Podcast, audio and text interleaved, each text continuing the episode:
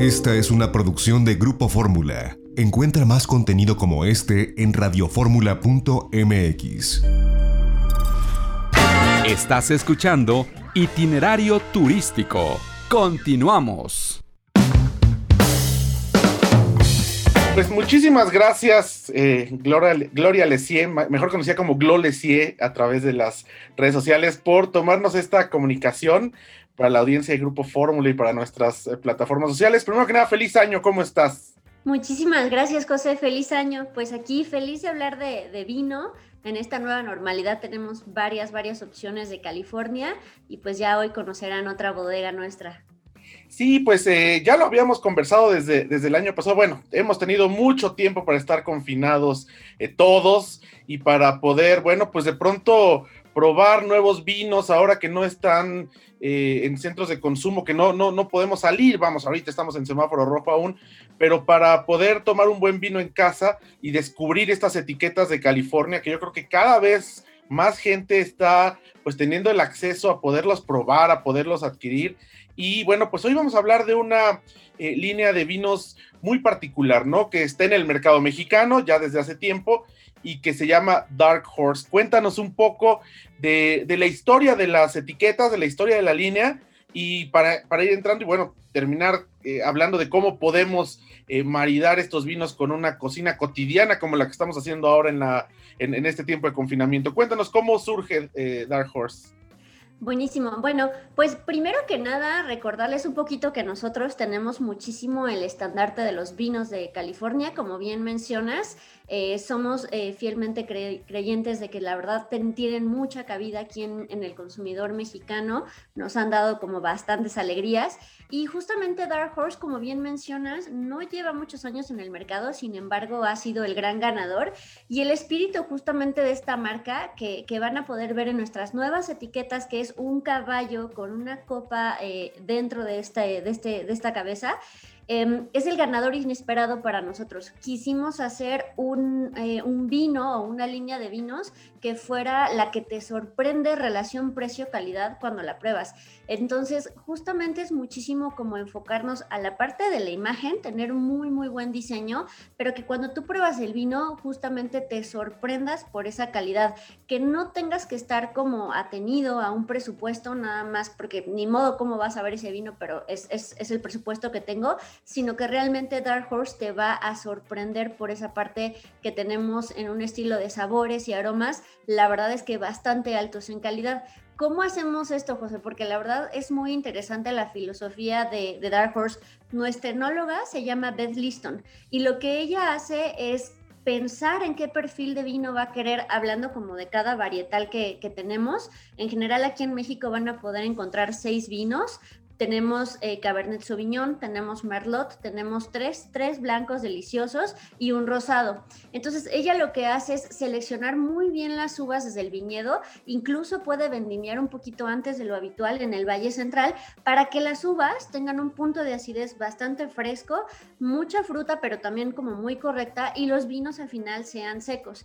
Hace muchísimas revisiones en laboratorio también para ver cómo ensambla otras uvas a estos varietales y por último, lo que hace es también como darle ese toque característico que ella tiene, que es un vino bastante expresivo, con muy buena acidez y que puedas al final, como tú dices, maridarlo con cosas muy casuales, ¿no?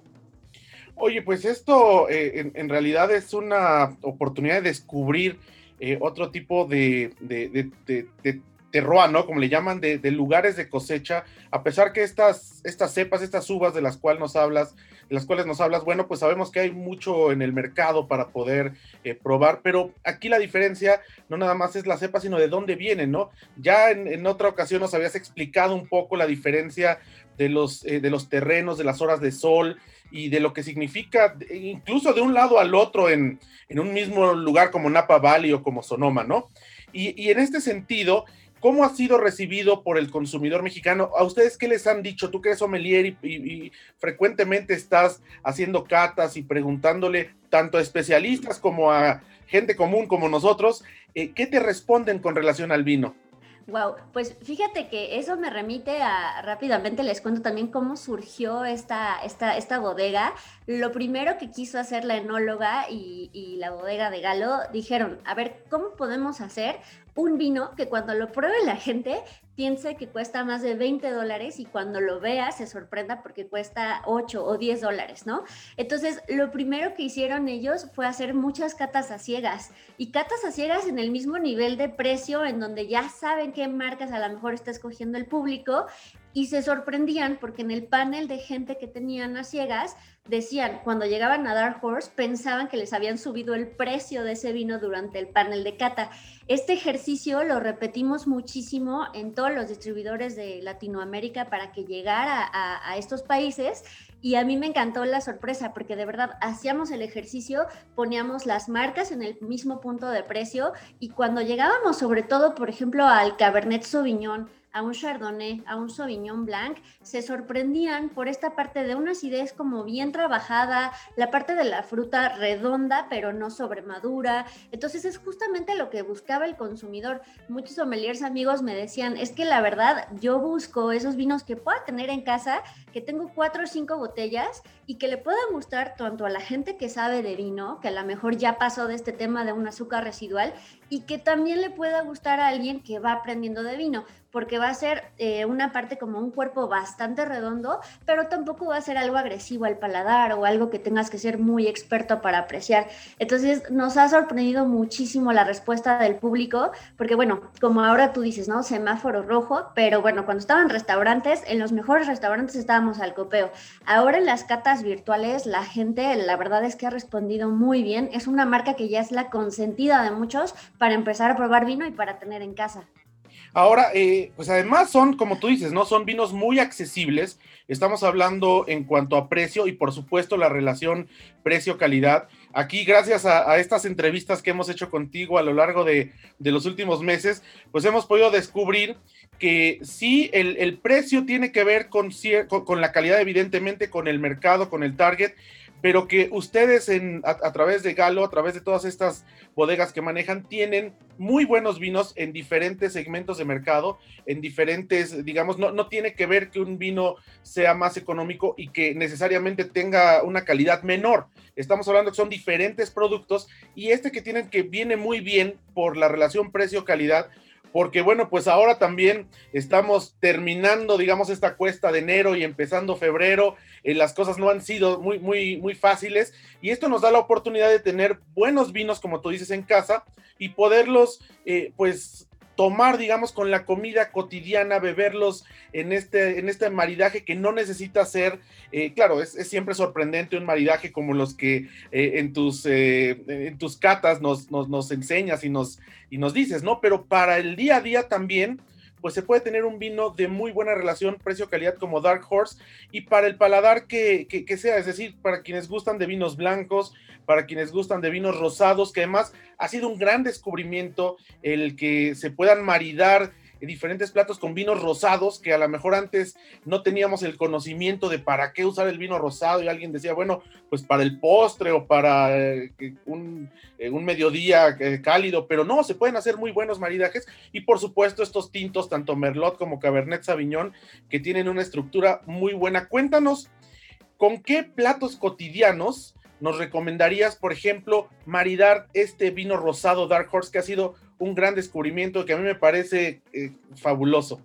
Ay, pues justo que tú ya lo has probado, José, yo creo que el que haya llegado Dark Horse Rosé a México fue un gran, gran acierto y te lo digo también como wine lover, como fiel amante de los vinos rosados, llegó a cubrir justamente ese nicho en el que la gente empieza a buscar, sí esta fruta, pero que ya empieza a buscar un vino rosado seco. Entonces teníamos esta parte de que nos íbamos a los extremos porque teníamos que buscar un buen español o un Provence y Dark Horse justamente cubre perfectamente ese nicho.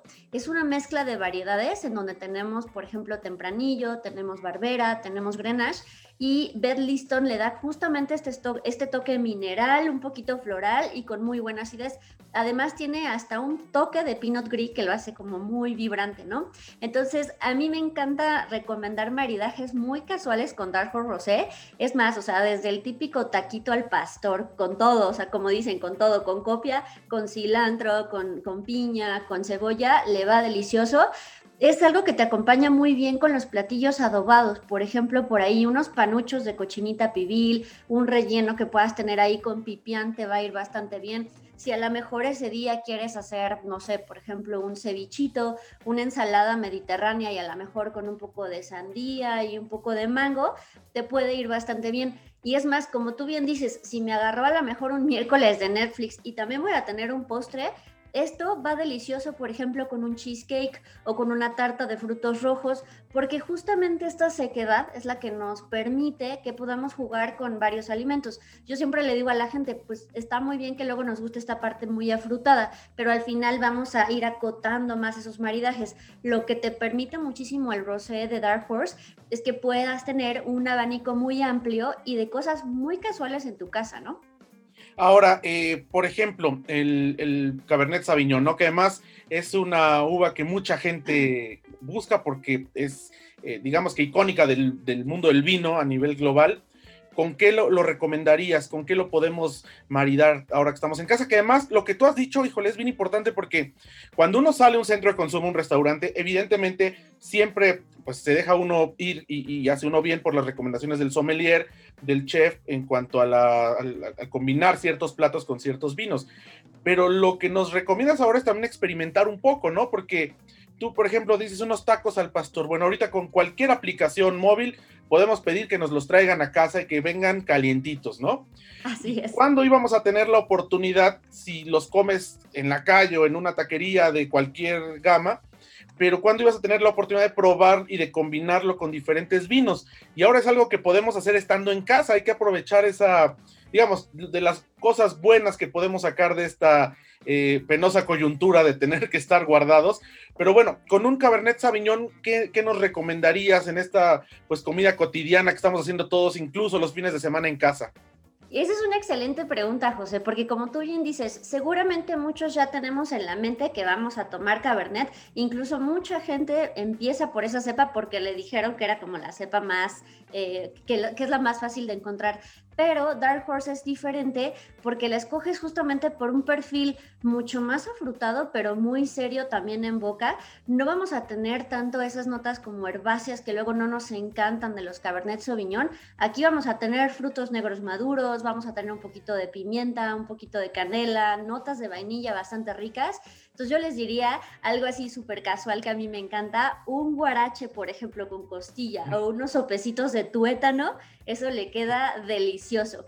Pensando a lo mejor en que vas a hacer un asado en el jardín un fin de semana, el chorizo argentino le queda muy bien, un choripán, eh, un buen corte de carne. Y eso es algo lindo porque en el punto de precio que tenemos para un cabernet así, los taninos sí te van a soportar un buen corte de carne, que eso a mí me, encanta de un Cabernet Sauvignon en este punto de precio. Y como siempre yo soy muy postrera, si lo quieres hacer con chocolate, aquí lo que sí se recomienda es que tengas un chocolate amargo, ¿no? Más o menos más allá del 70% para que se lleve bien con los taninos del vino. Eso le puede ir súper bien o un brownie, por ejemplo, con, chocolate amargo, eso también nos puede ir eh, bastante rico. Oye, bueno, ahora te, te voy a hacer la pregunta al revés. Por ejemplo, si a mí se me antoja un día cocinar un cerdo en verdolagas con un poquito de, este, de jengibre al momento de, hervir la carne para que le dé ese toque como más acidito a las verdolagas, un poquito de chile verde. Este, ¿qué, vino, ¿Qué vino de Dark Horse me recomendarías como para poder exponenciar el sabor del cerdo en verdolagas? Ahí eso es súper rico. Pensando en esta parte como de salsita verde, pero que no llega a ser tan picante, yo creo que la podemos balancear muchísimo con Dark Horse Chardonnay, porque incluso en este punto de precio, algo rico que tenemos muchísimo en California, y como tú bien decías, nuestras bodegas lo pueden hacer, nuestro Chardonnay tiene un poquito de influencia de madera. Entonces le vas a notar como esas notas un poquito como de mantequilla, un poquito como esta sensación láctica que te ayuda muchísimo a envolver un poco es como estos sabores un poquito picantes, un poquito que, que se salen como de ese nivel de, de, grasita que ya tenemos, ¿no? Entonces el Dark Horse Chardonnay yo creo que le iría bastante, bastante rico.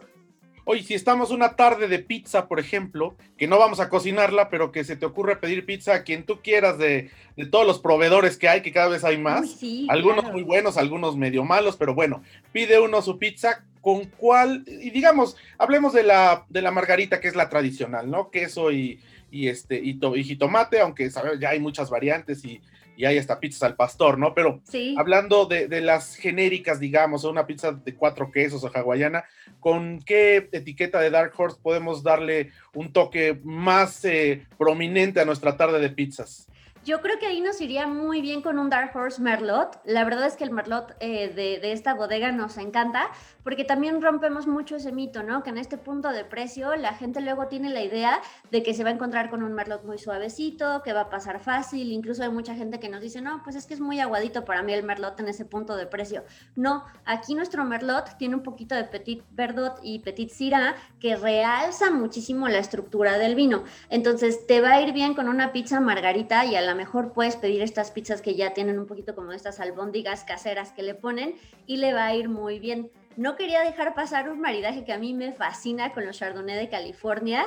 Palomitas con un Chardonnay con barrica es así lo máximo. Un martes de Netflix, háganlo. Este, incluso estas palomitas que les puedas poner un poquito de queso cheddar en polvo, sabe delicioso, ¿eh?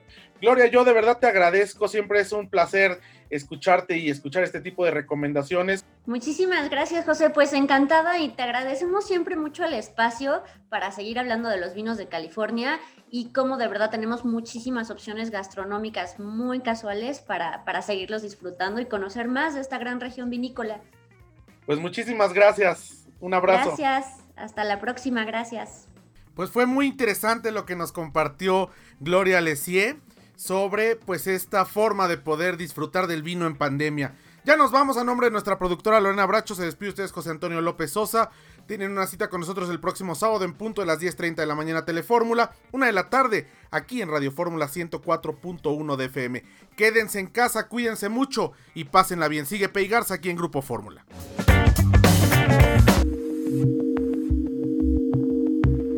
XEDF FM 104.1 MHz, donde tu opinión abre una conversación, transmitiendo con 120.000 watts de potencia desde la Torre Latinoamericana Piso 38 en la Ciudad de México. www.grupoformula.com.mx. Abriendo la conversación. Esta fue una producción de Grupo Fórmula. Encuentra más contenido como este en radioformula.mx.